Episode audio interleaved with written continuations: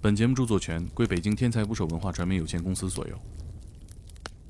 一查是不是怀孕了，马上生孩子，赶快去病房，到病房就生了。啊，这都没发现，那孩子会动啊，人比较胖的时候，确实是那孩子会动啊，那他会。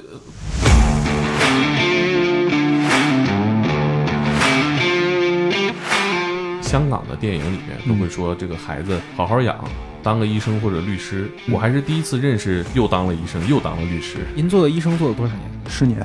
那您做律师呢？零四年到现在，我比钟南山院士要早两天，比《新英格兰医学杂志》发表这东西也要早三天。被盗版了有几十家单位，那时候还写拉丁文吗？老百姓你是不可能看懂的。法官不学，法官不懂。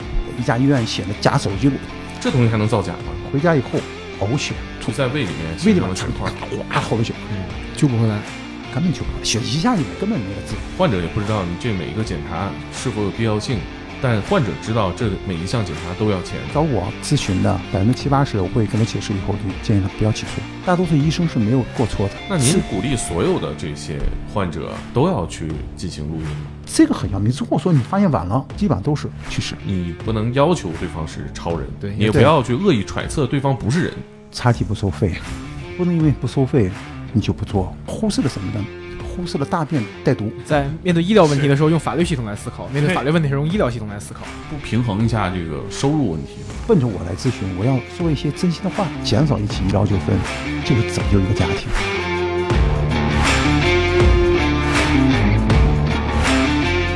请点击订阅我的播客，拜托了。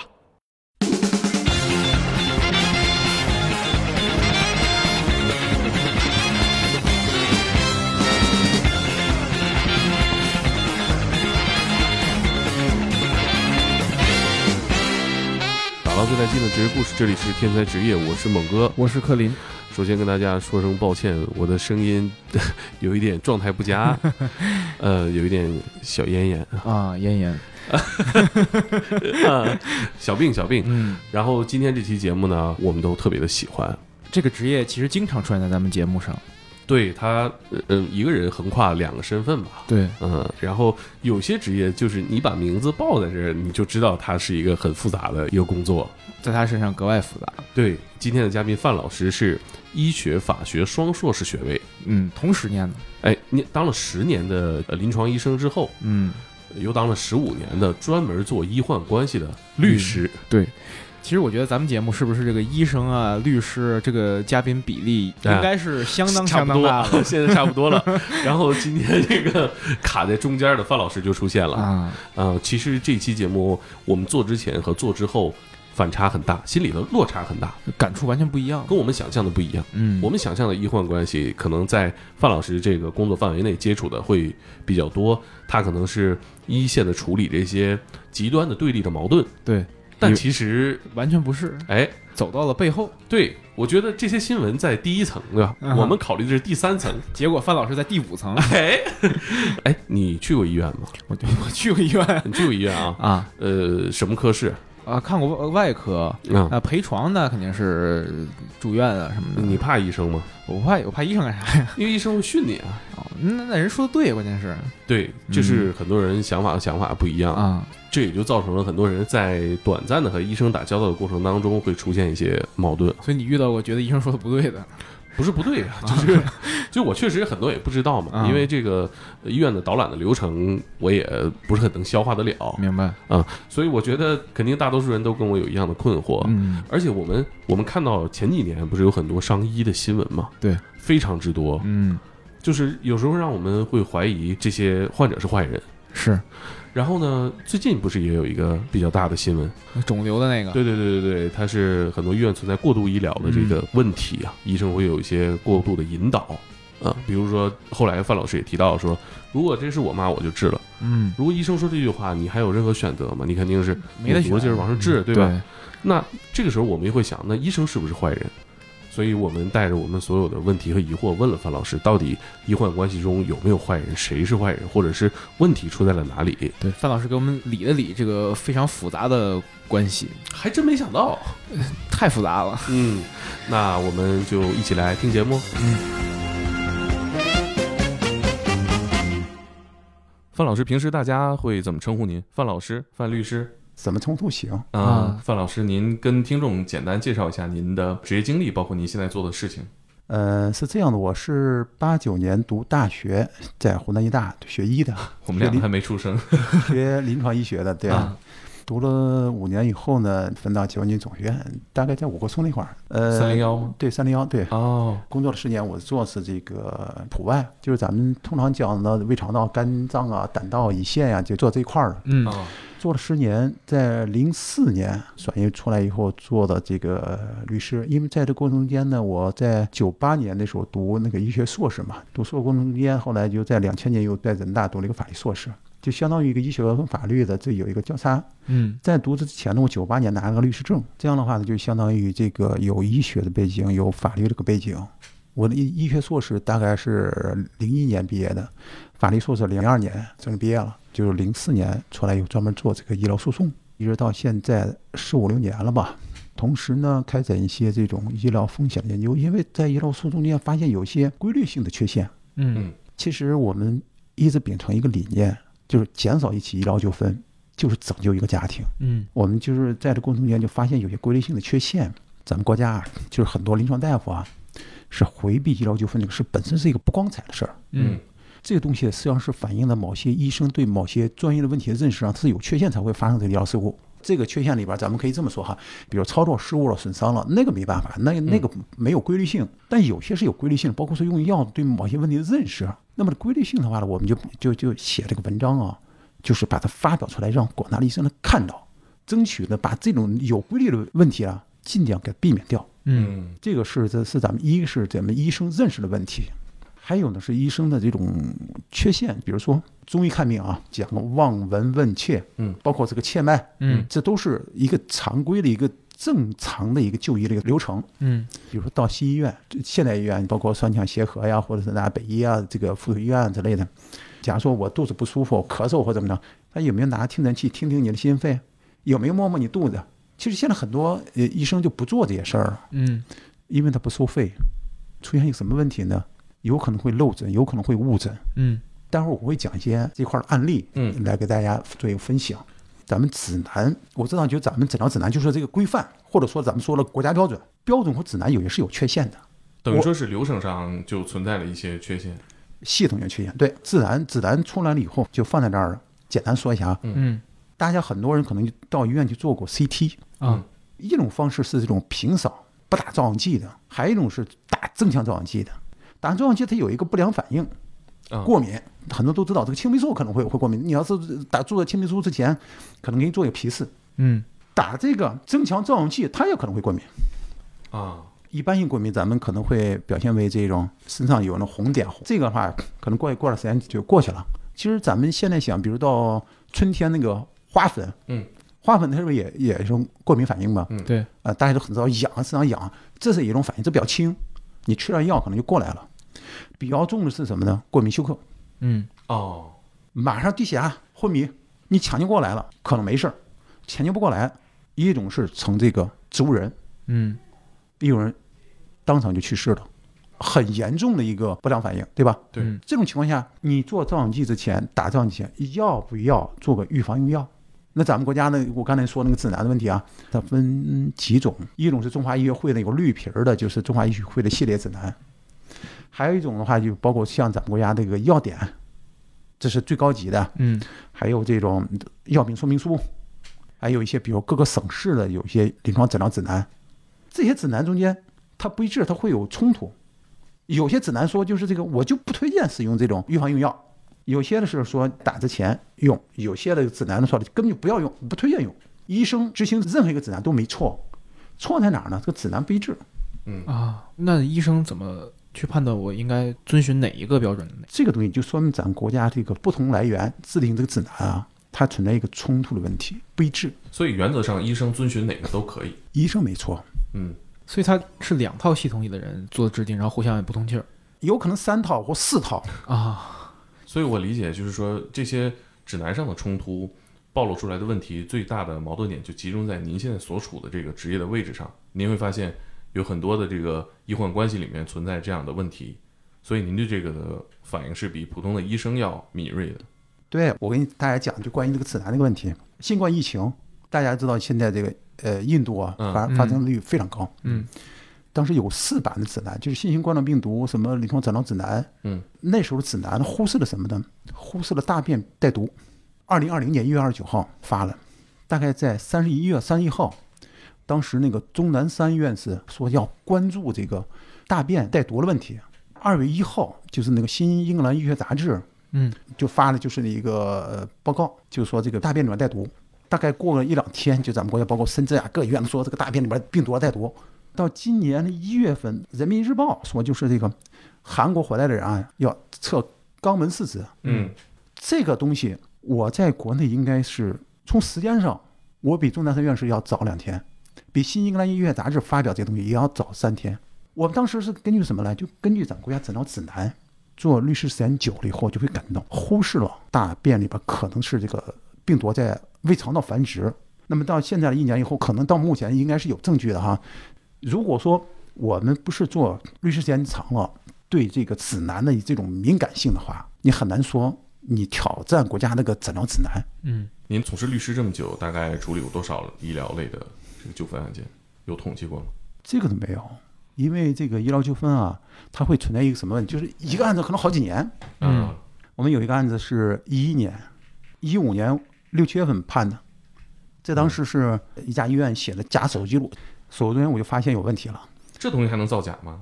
其实，咱们这么说哈，医生是人，不是神，是，人操作也可能会有失误、损伤了。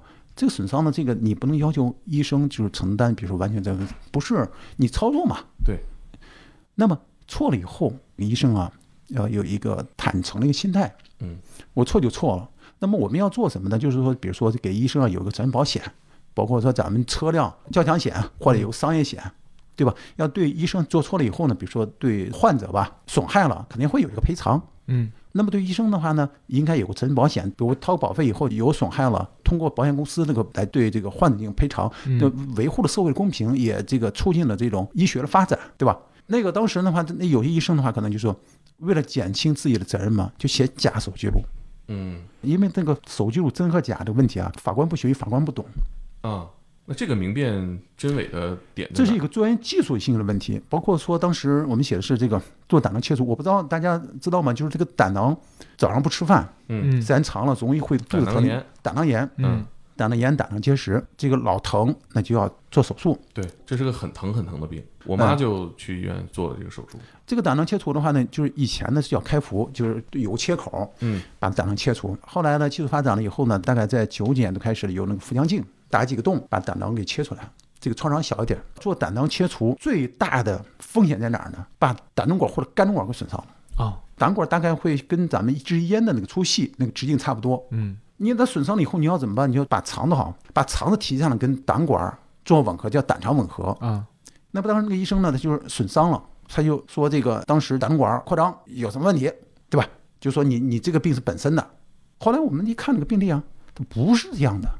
这个病人呢，大概在一零年、一一年那块儿啊，在北京一调委去做调解嘛。嗯当时这个调解的时候就说是这个轻微责任作为普及哈，假如说零到百分之百没有责任是零，有一个轻微责任一到百分之二十吧，这是轻微责任，百分之二十到百分之四十是个次要责任，还有一个同等责任就是百分之四到百分之六十，还有一个主要百分之六十到百分之九十，再一个是全部责任就百分百。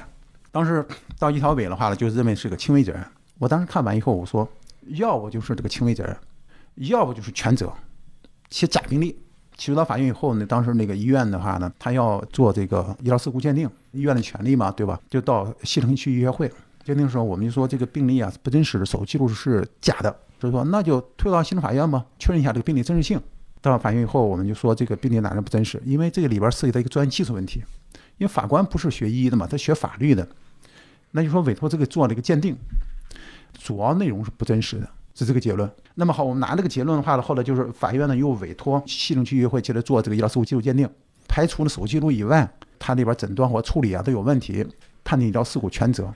这个医院呢，当时就说他要申请北京医学会鉴定，按照当时国家卫生部，当时还叫卫生部，不叫现在的卫健委。他说你如果说你的病例不真实，比如说这个西城医学会判定以后，就不能再做这个二次的鉴定。通常你如果是病例真实的情况，还是可以做的，就判了医院这个全责。嗯这个医院呢后来就上诉了，上诉有二审，基本上维持，有个别地方也做了一个调整。后来呢，我们刚拿到判决书，那个《京华时报》现在《京华时报》也没了。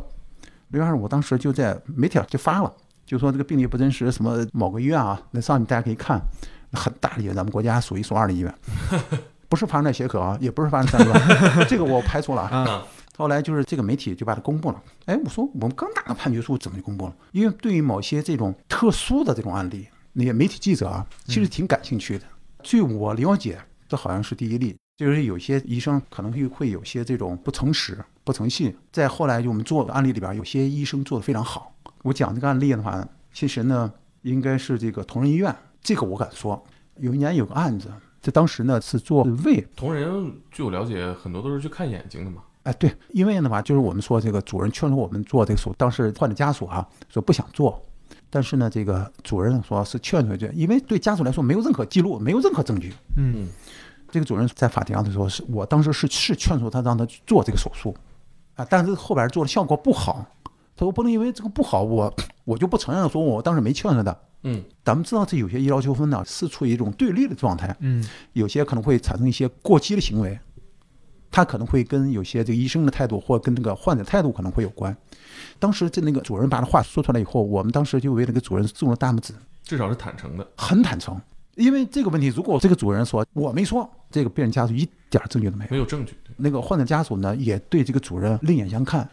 医学上可能会有一些技术性的失误，但有些那个话一说出来，或者那些做事方式，能把一些矛盾冲突瞬间就化解掉了。嗯是我我其实我们对很多医疗的纠纷、医患的纠纷，老百姓第一感觉就是信息是完全不对等的。对我小的时候就明显感觉到，就这个病例啊，那时候还写拉丁文嘛，嗯，老百姓你是不可能看懂的，所以这长久以来是一个不对等的关系，就是你必须听医生的话，你必须尊重医生的建议。那这个建议有的时候尺度是怎么样的，你很难揣测医生的意图。我们当然相信大多数医生他不是一个坏的意图，他是一个负责任的一个建议。但是老百姓这个角度的话，要权衡的是自己所有的积蓄和家庭的重心。对，所以矛盾可能就产生于此，然后就形成了这种猜疑和态度上的对立。对我给大家举一个例子哈，就像做手术以后的话呢，可能会有一个手术后有一个出血，嗯当然在手术中间的话，可能医生会有一个止血。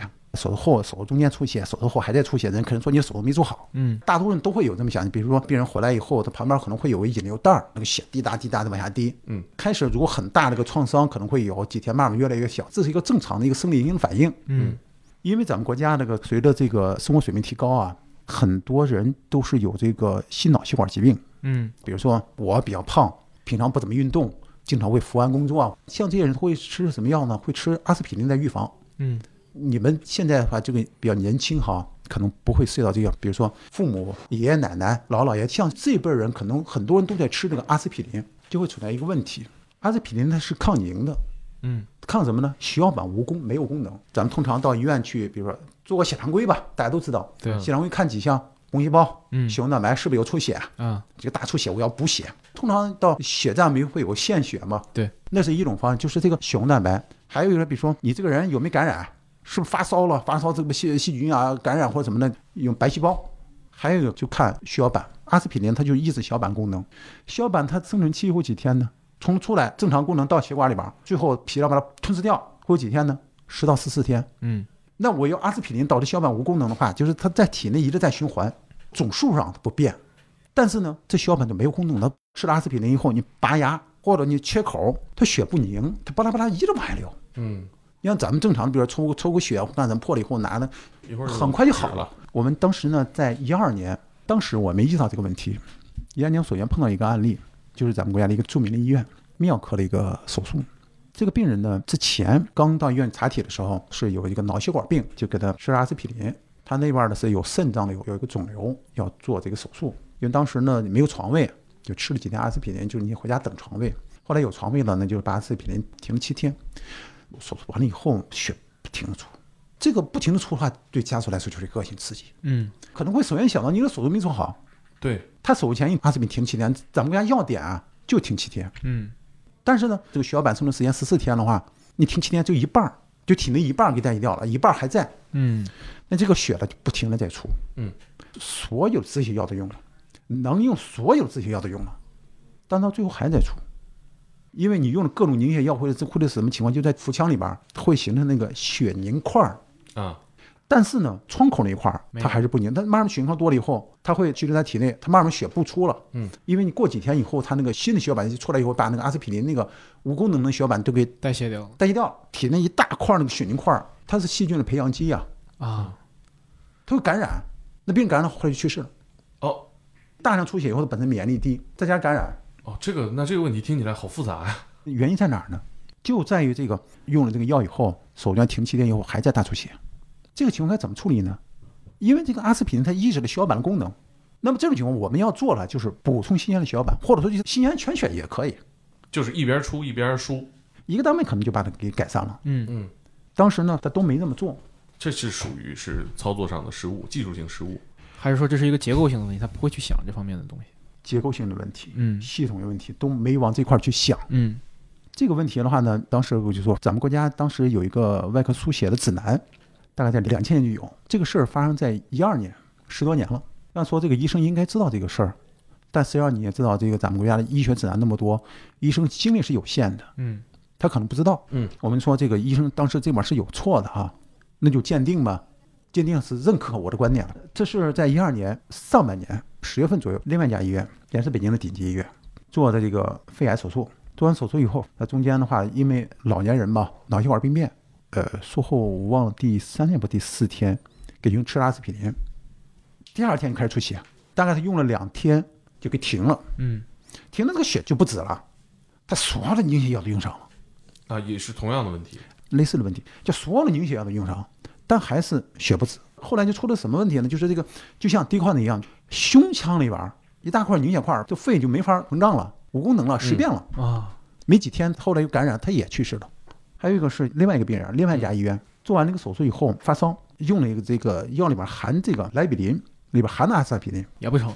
胃出血，腹腔镜胆囊切除，因为没有做尸体解剖哈，当时呢是病人感觉有很难受、腹胀，我怀疑可能会有问题。他做完了以后，那个在医院里用了两支莱比林，回家以后呕血，就在胃里面胃里边成了血块。哗好多血。嗯幺二零到了以后接的时候已经来不及了。就没有生命体征了，老年人嘛，出血量非常大。嗯一年中间我就发现了这个三例跟阿司匹林用药相关的这种问题，外科大夫就没意识到系统性的问题啊，该怎么来预防。嗯，所以是在那一年当中，您密集的发现了三三例。不同的医院，一个是泌尿外科，嗯一个是胸外科，嗯一个是普外科，都是国家顶级医院。不同的医院，如果是在一家一家医院里边发生，我可能会觉得这个个案；嗯两家医院发生，了，我就觉得有有蹊跷。有蹊跷；三家医院发生了，我这我认为是医生的对阿司匹林用药的共性问题。嗯后来我就在这个《中国临床药理学与治疗学》这个杂志上发了一个对这个问题啊做了一个阐述，就提醒这个医生啊，虽然说咱们国家药典上，在阿司匹林用完以后你要做手术的话，你要停七天，但实际上来说的话呢，七天还有一半血小板是没有功能的，在大出血的时候你要补血小板。哎，那像您说这个要停七天，这个数字是怎么定下来的？因为像您说这个血小板，它要十四天。你想是这种情况啊，嗯如果血小板生存期这个是十四天的话，嗯，我停七天，可能是一半儿就代谢掉，还有还有一半儿没代谢掉。对如果说这个人的凝血机制还是稍微有些不正常的话，啊，再加一半儿血小板是无功能的，它就会大出血。当时我就在我的公号“犯罪医疗法律”写了篇文章，口服阿司匹林患者的就守护大出血的引起的医疗纠纷的预防。这篇文章的话呢，大概我是在这个一五年的七月份吧，我发了。后来呢，就在一六年被盗版了有几十家单位啊。洗稿。就大家都在发这个研究啊。其实我应该感谢的有一个谁呢？脑外科有一个朋友在天坛医院，他在公号转发神经外科后任主任委员王硕教授的一篇文章，就把我二零一四年发那篇文章原封不动的就是给引出来了。这篇文章是内容是没错的，但是上面呢没有我的名字。嗯这篇文章是我原创的，但是我首先要感谢就是他后来就是在这个神经外科的有一个指南，嗯他二零一零年有一版，后来二零一八年有一版。二零一八年的一版的话，就把这个阿司匹林出血这个问题啊，给加到这个脑外科、神经外科的手术出血里边去，不能完全是因为我的我这块儿有一个因素哈，但最起码跟我这个有关的。王硕教授他转发这篇文章，最起码在神经外科学界，好多医生都看了。嗯大家都知道，脑出血它会影响这个大脑功能，高血压脑出血以后人就瘫了。嗯所以那个神经外科的对这个止血这个问题啊非常重视。嗯我这篇文章能引起这个呃外科这个前辈对这个问题的重视，哎，我觉得在这个问题上是我是值的。嗯哎，我想问一下啊，就您做这个呃医疗纠纷类的案件，您是只做患者的代理，还是说医生的代理也做？都有。都有。呃，因为其实我们做律师吧，他没有一个非要站在哪一方，嗯嗯，实际上是当事人利益的最大化。那哪边多一点呢？或者说有这个比例吗？你自己患者多一点，患者多一点啊，患者多一点。就是在这个打官司过程当中，肯定患者是相对弱势那一方。从专业技术角度来说，可能会稍微弱一点。等于说是您做了这个领域的律师之后，这几年发现医疗的纠纷可能来自于一些系统性的问题。大概是做了多久之后有这样一个？呃，是是这样啊，可能我跟刚才的表述不太清楚哈。嗯。这个医疗纠纷的这个来源啊，有几个因素哈。第一个因素呢是可能是这个临床大夫个人的因素，嗯，包括说不查体，不查体什么意思？中医啊都有一个望闻问切，嗯，西医的话你要查个体，嗯，听听诊。因为我九四年分到解放军总医院嘛，肝胆外科，我们科里有一个院士黄志强，是中国的胆道外科的鼻祖，嗯，number one，老人八十多了，看一个新病人，病人躺床上。摸摸肚子，做个检查。我跟黄教授，我就在我的意识中间，作为任何一个病人，都是要做查体的啊。这个叫查体，当然不一样。有些是胸外科的，嗯，听听心肺啊，嗯，骨科的做骨科专科查体啊，嗯，这是必备的。是，但有的医生呢，他不查体。我给你举个例子，大概在零五年接一个案子，当时辽宁医学院附属医院，他当时做那个胆管结石手术取石，可能是捅捅漏了，手术后的病人就一直发烧，发烧了以后有那个心率快。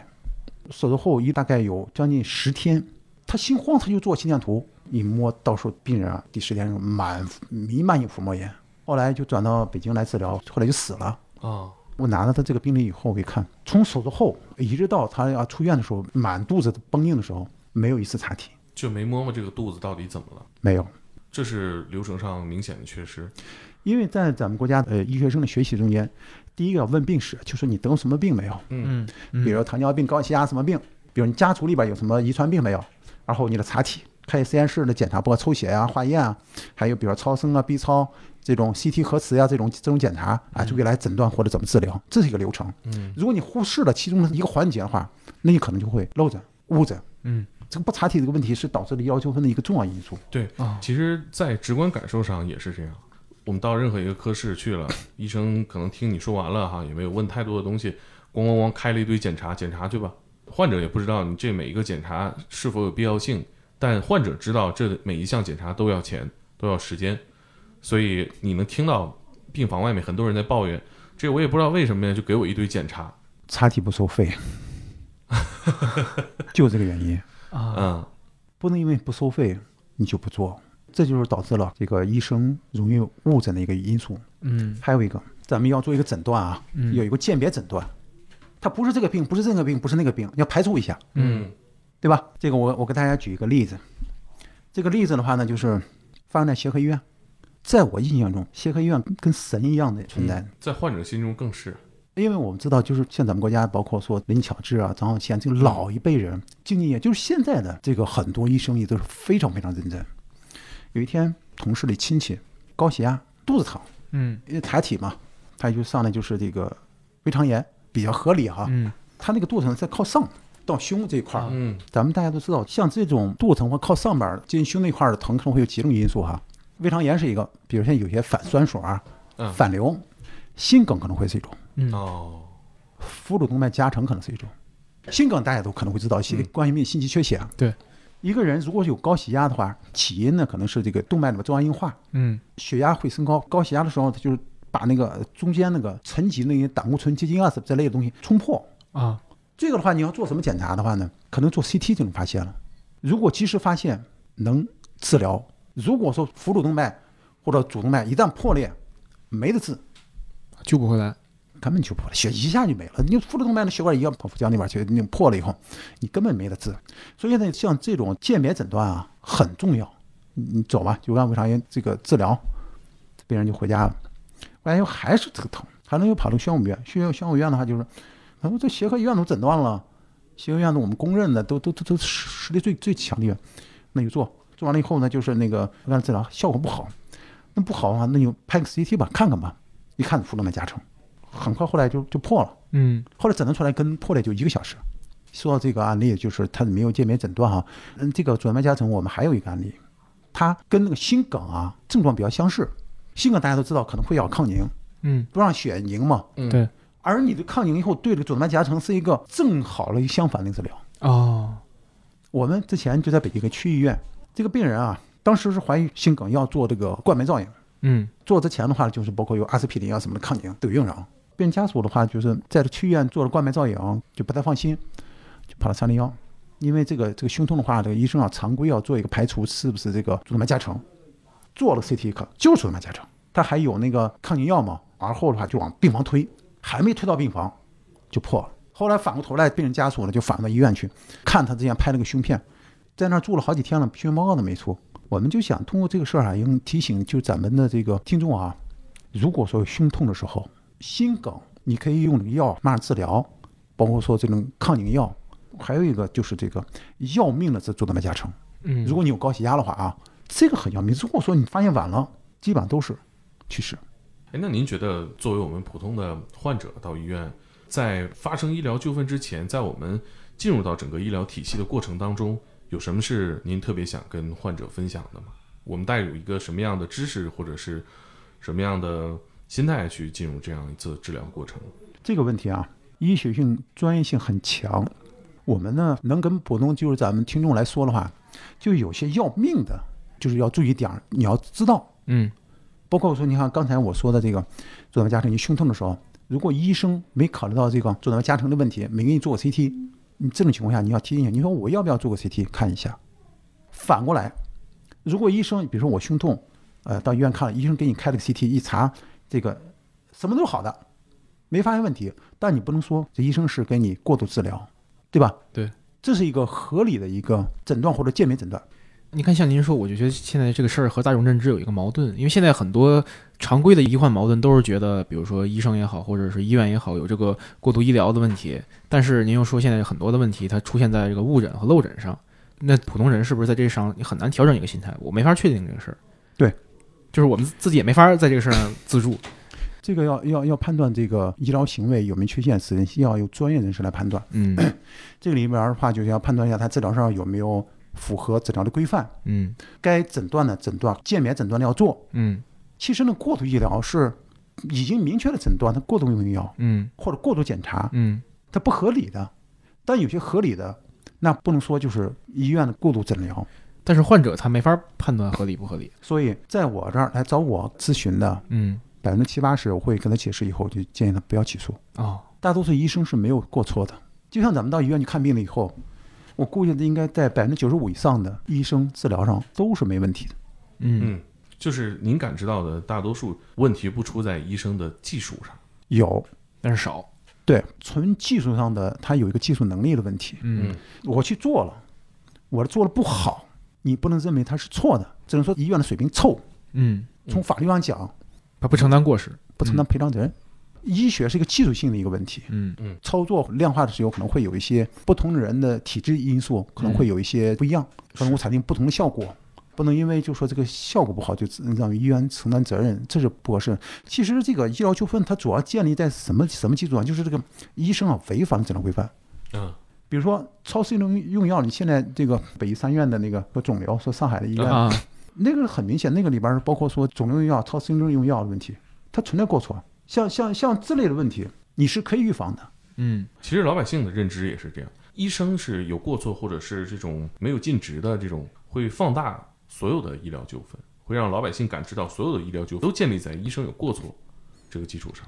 咱们国家这个之前啊叫侵权责任法，嗯呃，现在不就是就是民法典嘛？嗯嗯它的前提就是这诊疗行为中存在这个过错，有过错才会赔偿，没过错是不存在赔偿。嗯而这过错的基础，就是说在你认知的范围内，你是可以避免的。有些技术性的量化的效果不好的，嗯就一般情况下，就医生是没有过错责任的。那这种情况下，我我作为患者听了，其实我有一种恐惧，那我是不是更没有话语权？我我在这样的情况下，我怎么能保护或者给我自己一个安全感？呃，对这样的事儿啊，有医疗纠纷的话，大多数医生里边都或多或少都有存在问题的。但是你要是要维护你自己权益，必须要有一种什么样的方式呢？就是以一种医学的思维来维权。从医生角度来说呢，我要从法律角度，从医医学的角度，从这个角度来考虑，来减轻我的过失。比如我举个例子，患者比如说肿瘤，农村来了，经济情况不是很好，通过这个治疗方式，都要花十万二十万，维持延长生命大概有半年，同意不同意做，同不同意选这种方式？嗯其实把这种选择权交给患者，要这里边就要求这个医生啊，可能跟患者要做更多的沟通。哎，可是像您说的这个问题，我我我也还是比较认可。但是像您说这个医生要给患者选择权，然后要充分的沟通，但是这样的情况就会不会存在一种引导性的问题？因为像您讲，我刚刚听，现在是有那个医生和患者之间有一个问题是，呃，哪个是最优疗法，呃，然后哪个是符合规范的，这个有一个冲突。像之前我不知道您清不清楚那个爱尔眼科的那个事件，那个有一个医生去爱尔去做手术，嗯，因为就是激光嘛，对激光疗法就可以解决嘛。嗯但是呢，艾尔的他们的工作人员就是给他就所谓的就是有一定的引导性成分，然后说你要做一个眼部的一个置换，因为你这个可能通过激光解决不了这个问题，但是置换的风险就很大。后来这个事儿确实失败了，然后就导致了失明。然后他在呃网上写文章就说这是存在一个恶意的引导，但这个这个引导我们怎么去判断？就是你看似是给我选择，但是我怎么判断你是不是在引导我做某一个选择？呃，我们在碰到这种纠纷的时候，首先要考虑一个证据，嗯，他好像在在这块儿的证据好像不充分。不充分，嗯他多里边可能有怨气，但没有证据的时候，我们就不能乱说。嗯，所以这里边的话，就是作为我们律师的话，我就没法做这种判断。明白。嗯，嗯那您以个体的这个身份怎么看待这个问题呢？我们总不能说我们告诉周围的亲戚朋友，在跟医生最后一次畅谈关于是不是要做手术的时候要录音吧？录音的问题啊，你可以录，就这个事儿本身不会加重这个矛盾。不会加重矛盾。其实医生也可以，你可以有监控嘛，你你也可以录，哦，他会谈会使嘛，嗯因为本身这个就公开的嘛。嗯当然，这个事儿不是对第三人公开啊，是对双方是公开的嘛。嗯，那这个行为会对医生造成什么冒犯，或者会让医生感觉到不适吗？你跟人说嘛，就是目的是把这个自行告知的过程很详细的给你说出来，嗯，其实也是保护双方的。双方的。那您是鼓励所有的这些患者都要去进行录音吗？我跟你说，这个医疗纠纷啊，因为告知缺陷，这个纠纷量不是特别多。啊，啊因为呢，告知那个问题啊，如果技术上它治的没有违规的话，单纯是这个告知引起的缺陷不多。告知的问题可能就因为它治疗效果非常不好，嗯。他反过来说你告知有问题，啊，嗯。单纯告知的不是那么太大的问题。所以我觉得这个外行啊，可能会更强调这种告知，啊，嗯。因为专业技术问题他不懂，他不知道问题在哪儿，所以他就讲讲你告知告知没没没跟我说，嗯，对，只能只能这这这么来说了。肯定会溯源到第一次沟通说你，那你没跟我说明白。对我们来判断的时候，除非说重大缺陷在手术记录里边没写，一般告知的问题，在我审查的病例里边，我不作为重点。啊，我说告知的问题，你直接跟医生谈去，这不是主要的问题。嗯，除非说很明显，比如说我要做做了手术，手术名字没告诉你，或者这个手术主要的并发症没告诉你，在手术里边呃手术签证里边没有。等于说这个东西对于划定责任的百分比不是一个很重要的。如果说跟那个损害后果直接相关的话，嗯，可能会有影响，但多数情况下跟损害后果没什么关系，不能绝对，多情况下没就什么。您的感知内是吧？对，那您像刚才您说的那个怀孕的那个事儿，它就属于漏诊了，对吧？就不是跟告知就没关系了。哎呀，这个案子实际上说起来就是一个笑话。啊，这个人呢比较胖，嗯你知道人胖了以后都会存在一个月经的紊乱、啊，嗯，不规律。是，那么这种情况就是怀孕了以后呢，她自己呢也不知道，也比较胖，可能有些摸不出来，可能自己也不知道，啊，就没没觉得是怀孕。没觉得怀孕。然后的话就是经常喘，到呼吸科用的激素嘛，喷的那个嗯嗯，喘定啊什么的之类的药，用激素就用用，包括妇科去了好多次，这医生啊也有问题，就没查体，连肺部都没听诊。啊，那这个查体这一步是能确定怀没怀孕？这个查体呢，指肺部正常情况下，心肺、腹部是都要一块儿的。啊，你一次两次，比如说这个喘啊，我用药对症治疗一下。如果你长时间不好的话，你是要查体的，对吧？你五六个月、七八个月就一直反复在你那看，他老喘，你肯定要查一下体的心肺是不是有问题啊，腹部是不是有问题啊？躺那儿做检查，不同科室中医他当好像也去了，都没查体。大概十个月了，当时有一个医生说：“说你这么老不好，那给你做个超声检查，看看是什么原因吧。”我普查排除一下，到那个超声的一看，他本来做肝胆超声的，一查，哎，是不是怀孕了？马上生孩子，赶快去病房，到病房就生了。啊，这都没发现，他孩子会动啊？对，那他都不知道。人比较胖的时候，确实是。那孩子会动啊，那他会呃腿会，那怎么会没没感觉？你有孩子吗？我马上就有了，对啊，所以我知道他，你你不可能你不知道他他会他会把手伸到你的肚子上，在这个问题里边，个人是有责任的，嗯。个人是有责任。的。那那肯定是自己。这人有责任。我我讲这个，大家可能会觉得是个笑话，但实际上呢，这就是医生问题是没查体，啊，大概也就是八九个月，在医的医院看八九个月就没查体。如果查体的话，这个问题就发现了。等于是他他轮换了很多个不同的科室，都没对啊，那确实是个系统性问题。这个这个查体这个问题啊，我当时我我我也写文章，我就说这个医生啊，避免医疗纠纷的关键环节之一，就要严格查体。虽然说不收费，其实查体的过程也花不了多长时间。但是你去做啊，你要去做啊，对吧？其实一做的话，很多问题当时没意识到问题，就发现你这样去做了，可能就发现了。嗯嗯，哎像您这这个，刚刚您提到您的公众号叫呃犯罪医疗法律，范真医疗法律，嗯那这个公众号的用户都是什么行业的？是全都是医疗行业的，还是说有一些也是普通的不知道，患者？不知道。什么样有律师什么样的都有。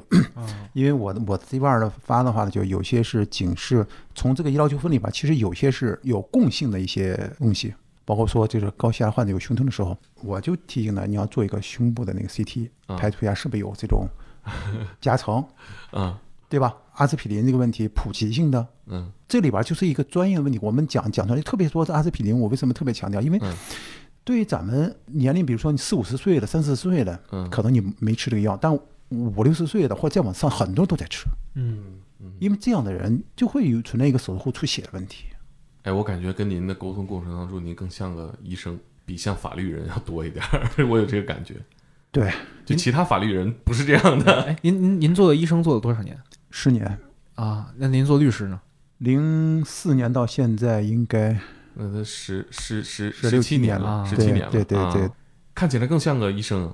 我更嗯重视这种研究。你包括说，你像现在我们做这个北京市社科基金的这种课题，嗯这种医疗纠纷大样本做这种研究，还有这种医疗纠纷的解决机制，包括说这种北京市法医会的这种人体这种大数据这块儿的北京大数据产业的创新应用的发展，嗯就法律规制。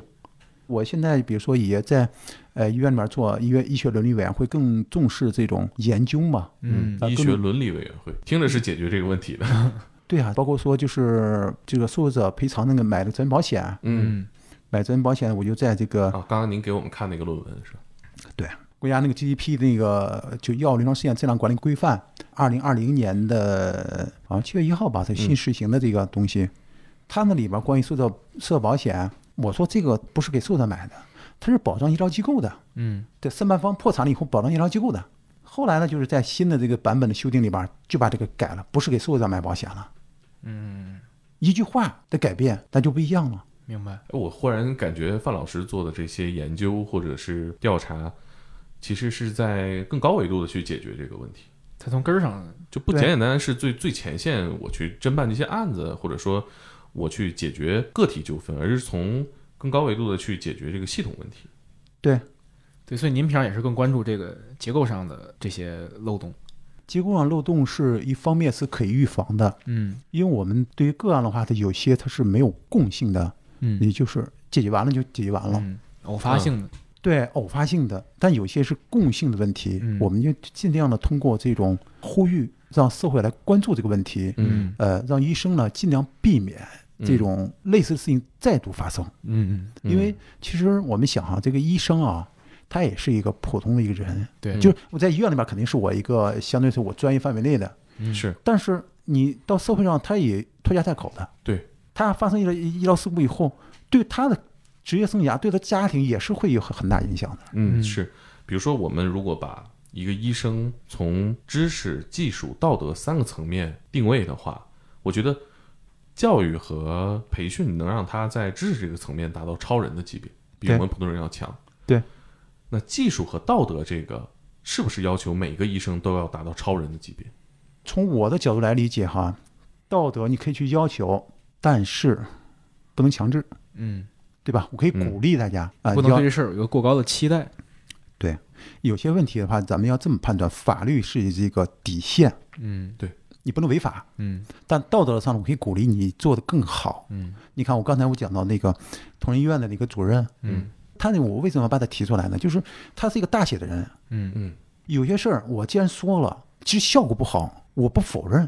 对。这里边就是一个道德的问题。是。但这个东西你不能强强制每个人就说，那假如说我吧，我发生了某些医疗事故，或者说我发生了有就就有有些这个纠纷事，我可能会首先保护我个人的利益，对。常人都可以理解的。是，这是属于在道德层面是个普通人、正常人的一个水平。对你不能要求所有的大夫都去做到很超脱的那种，嗯，我觉得是不应该的，不应该那么对医生进行要求的。是嗯患者也应该建立这个认知。对就是不管是医疗纠纷过程中还是医疗纠纷之前，你们都要充分沟通。你不能要求对方是超人，对，你也不要去恶意揣测对方不是人。要把这个预期调整好。因为之前就总听人说，就是有些人去协和，哎，就总说，哎，协和的大夫不仅医术好，医德还好。其实他 后者这个期待就过分了，对对吧？这没关系。对，有的时候要求医生是人，有的时候就是觉得医生不是人，甚至就觉得他应该是神。根据他自己的需求来。对，咱们对国家做出调整咱们国家那些大医院的医生啊，大多数在这个 医疗行为中间啊，都对患者是很友好的。嗯嗯这里边你要考虑一个问题，医疗专业角度啊，它有些很专业。我给你三五分钟，我可能给你解释不清楚明白。这也有个效率问题，啊，对是不是有必要跟你解释？对解释不清楚的时候，我跟你说几句说不清楚，我再解释可能就烦了。对，嗯，你想出门诊一天得见多少个？对这个里边有时候需要理解这个医生有些对某些问题没有那么多时间来理解，包括说有些问题我是学过医的，他跟我一说，我几句话我能听懂，但我有一些我没涉及的一个专业领域，他跟我说十分钟我可能都没搞明白。嗯这里边也有个态度问题，就是人和人最直接的沟通态度是影响对方情绪和判断一个重要的因素。嗯对比如说我们在跟医生沟通的时候，我们会问出一些傻问题。作为一个患者，作为一个进入到这个治疗过程当中，我们会有一些傻问题，比如说我其实都不知道这个票哪个是干嘛用的，应该到哪个窗口解决这个问题。我们也经常听医生说，说你这个去问分诊的护士，你这个你看上面怎么写的，你去解决。那这样过程当中，双方的情绪都受影响。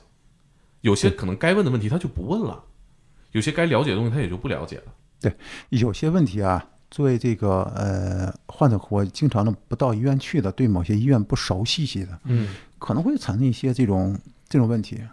很多，而且很多。对这个里边呢，可能就说我们的优化我们的那个就诊流程，对，这可能涉及到一些管理上的问题。是我我其实更想到的还是流程问题。最简单的就诊流程，你到一个医院，你的体验好不好，其实你感知不到医生的医术怎么样，那都是很靠后的事情。嗯这个医院是不是能把你正确引导到每一个你该去的地方，是你进入这个医院之后影响你情绪的第一件事儿。其实呢，咱们国家你说就在北京吧，经常去的，或者说大家都认可的，可能医院是固定的。嗯我除非说特别的疾病到某些专科医院，这个过程的话，就是大多数情况下患者还是了解，大多数还是了解的。有些认知水平确实比较偏激的患者的话，毕竟这个社会啊，我要稳定的话，让那些最穷的、最困难的、最弱势人也得到一定的救助，或者说医疗的服务，你基础的保障嘛，啊，基础的保障。嗯。我们有时候也想，就用什么样的方式来保护这样的患者的医疗的权益？比如说像您提到，我们有经常去同一个医院的情况，对，就我就是我现在到朝阳医院，我基本就是闭眼睛走，对对对，常去的我都知道，但是因为我们身处北京，会看到很多是异地就诊的情况，对他是从外地来的，他就是要解决，可能我不信任我的这个，或者说我原籍的这个医院解决不了这个问题了，他会比如说到协和来，全国慕名而来，嗯，协和的林大比医生就说，基本上全国的急救车我都看遍了。全国的急救车直接拉过来是吗？开车？对，就会有这情况，所以他对各个地方的这个流程啊，其实对这样的患者啊，其实很多大夫都是有一种同情的心，能尽量的帮。嗯，你经常会听一些老大夫说：“哎呀，大老远来看病不容易啊，对吧？”经常会有，医院经常听这句，经常会有这样的话，就是那很多大夫的话，就是都有一个人心嘛。但是有一些这个理解，就是有时候那个呃医疗纠纷的产生，可能是一个综合因素的。对，其实作为患者，我了解到，像范老师，包括您所属这个协会，你的这些同仁们去研究这些系统流程上的问题，我觉得作为患者来说还是挺放心的。让我听到之后，我们可以解决的是态度上的问题，嗯嗯，但是还是有专业的人去解决结构性的问题。对，范老师从事的这个针对于医患的这些案子的律师，给我们这样的答案，其实也是一个挺让人有信心的一个答案。是的，哎，我最后想跟您聊一下啊，就是你看我们小的时候看这个香港的电影里面，都会说这个孩子以后好好养，当个医生或者律师。嗯，我还是第一次认识像您这样又当了医生又当了律师，这两个我们从几十年前到现在都被认为是精英的一个职业。对，您怎么看待这两个职业？都是和人相关。我学医，因为是上大学的时候，我是学临床嘛，嗯花了很多时间学医看书。然后毕业了以后呢，做那个临临床也是年外科嘛，这里边可能对这个法律这块儿呢感兴趣，嗯感兴趣，后来就做了这块儿了。但现在来想，这两个行业不管哪个行业要做好都不容易，特别说是假如说你看我现在不在医院里边干了，就出来做这个医疗风险的防范这块儿，对吧？其实这个领域里边很多是不被大家所认可的。嗯医生咱们都知道大专家，包括你像钟南山院士，但是你看律师这个行业里边也有，但法学里边更多。法学界你看学校的教授，他有一个体制内的一个保障，但律师的很多就没有了。嗯律师好像就是一个社会性的一个行业，但是我们这出来以后呢，我们更多的可能喜欢做这种研究性的东西，哪个收入更高？不好说。因为如果说一直在临床上干，到我的智力，收入也不会少。嗯单纯做律师，如果追求收入的话，也会很多。我理解是都高。因为它是这个行业啊，不管说是医学还是法律啊，它都是一个应用性的学科。嗯只要说你你图什么哈，嗯，如果说你倾向于这种经济收入，那是一个做事的一个风格。如果说你看我们做了很多这种研究，写篇文章下来，没有这么钱，我们发了文章还要跟杂志社交版面费。哦，啊，你还得交钱这两天不是什么鸡蛋熟熟鸡蛋、啊，复原复原成小鸡儿，那那个吧，荒唐。他们就有一个，他们收钱发文章的一个，那啊个，他对对他应该是说他好像说了几百块钱，七百或者八百块钱那个发文章。嗯而且那文章还是找人代写的，他自己也不是，哎，对，这个里边呢会有一些人拿钱买文章，嗯但我们这个文章就根据我们实验中发生的这些事儿来写。但其实你要写篇文章的话，其实很费精力的，并且提出来让大家没有意识到的问题，你的去论述的去想，大家为什么没发现基地在哪儿？嗯对吧？你肯定要跟医生看的话，你肯定要讲我从医学啊，从生理、病理、药理啊，说从从哪个角度来说服别人，别人都是专家嘛，你不可能胡说八道，那就让别人信服。对，那像您做这些研究，卡在一个我觉得非常特别的位置，有有的时候甚至可以说是一个尴尬的位置。医疗圈儿和这个律师圈儿都是像您说的有专家的，那您做的这个事情有没有让一些人感觉到很冒犯，或者很生气，或者很反感您做的这些找漏洞的事儿？有，就是我以前写的一些文章啊，去发表的时候，很多杂志不收的，啊，因为我们写的话就是讲那个医疗这个缺陷啊，嗯并不是说泄愤。明白，你应该知道，这个学术性的杂志不是你泄愤我就收的。对，但是呢，你从我们临床从这个医疗风险的角度来看这里边这个缺陷，我们之前有的文章，我发十个杂志，估计收的就有一个。它这可能是一个固有的一个思维模式，而我所在的这个可能是在另外一个角度。如果你我不做这案子，我就不知道它里边有这个缺陷。对我是从实践中发现了现实中间确实存在的真实实践的某些案例来这个研究来发现这，比如说我我们国家诊疗指南的缺陷，嗯或者说医生在某些问题认知的一个缺陷，医生也是人嘛，在认识上可能会有一些自己的误区或者盲点，嗯有些盲点是共性的。那我们想把这个问题提出来，这以前碰了不少钉子。你提出来这些问题，应该对社会进步应该有利的，嗯不能去增加医患矛盾的。像您在做医生的时候，您在做医生那个阶段，嗯自己有没有面对过这些医疗纠纷？有啊，也有投诉的。嗯是在投诉这个层面，还是说也到了打官司这个阶段？那时候还是年轻的大夫嘛，嗯上面还有上级大夫。因为我现在才五十岁嘛，我做了这将近二十年了，那时候才三十岁，有责任的话也也轮不到年轻大夫扛嘛。啊，啊，也是就有责任的话，那就要承担责任，呃承担责任；没有责任的话，不要去跟人惹事儿，嗯不要去追究医生，整天就缠着医生干什么呀？医生也是普通人，嗯证据不充分的时候，你要去寻找一些证据。当然，我们肯定要有当事人委托的，有可能站在当事人立场上了，这是一个一个代理的一个法律上的一个委托关系嘛，嗯 那可能会选择的理。但我们更多的时候呢，一个原则是就是没有问题的时候，不要去跟人家找麻烦。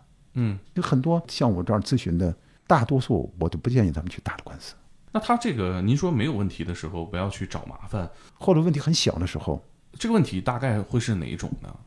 是会涉及到实质金额的赔偿？对，我给你举个例子哈，咱们国家这个呃这个人损害这个医疗损害吧，它可能会涉及几方面。如果人人去世了，我有个死亡赔偿金，一个丧葬费，一个精神损害，是这几方可能相对来说是大头。还有医药费，医药费的话一般都是有医保报销，就中间你自费那额度不是特别大。嗯那包括其他的护理费啊什么的，那那就那就根据鉴定来吧。如果他没有残疾，那就没有精神损害。嗯，像这种赔偿额就不大。我要是做接受他的委托的话，我肯定会收一些代理费，我不可能给他无偿给他给他做免费代理的。作为患者来说，他自己没那么多收益，得不到那么多赔偿。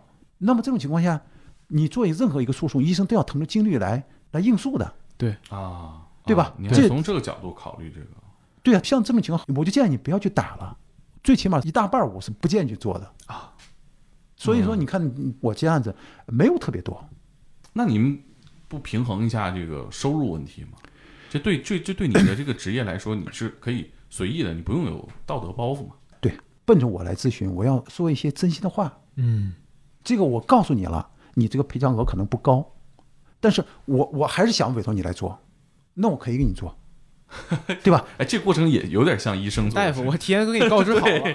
我跟你说清楚了啊，咱们要治，你可能就结果就这样了。这个咱们来做这事儿都是应该是一个正直的人嘛，你做人都应该有个底线吧。嗯，尤其你做了这么多年这个专业的律师以后，对某些问题的判断，应该说是跟实践是比较接近的。对感觉您这个接待咨询也特别像一个问诊的过程。哎，对，有有有有点这个，啊嗯，其实所以很多我们那个咨询的时候，我们对某些一判断可能说这个医疗上根本就没错，嗯，那你就不要去花那个时间，花那个精力。您看，您做医生，他不是做了一两年，是做了十年，对怎么会对法律感兴趣，做一个法律人呢？啊，这个应该是九八年啊，那时候就那时候收入感觉也即将要上来了。九八年我九八年读医学硕士，那时候有时间的话呢，就考了个律师证，就考考过了嘛。考过了以后呢，就是前期工作我们都做差不多了，就是你读读硕士，你也肯定搞课题研究嘛。因为我们在这个两千年的时候，那时候正好那个那硕士报名，哎，我说那就报个名吧，报名考过了，考过了以后那就读呗。毕业俩俩俩证，我的导师当时他从美国进修嘛，他在美国学习嘛，他还说这个医疗纠纷、医疗诉讼也是一个专业的方向嘛。但是这个这个角度的话，因为我呢是从这个医学上跨入到法律这个行业做的时候，更多的反映的深层次的问题。我不单纯做从一个案子里边单纯就说医院赔了多少钱，那就鉴那就鉴定吧，鉴定完了就该赔就赔了。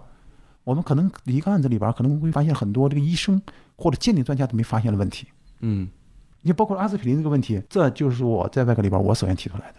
嗯，我发现您是用两套系统思考，在面对医疗问题的时候用法律系统来思考，面对法律问题的时候用医疗系统来思考。我觉得这种思维方式其实挺难得，而且也很好，交叉学科嘛。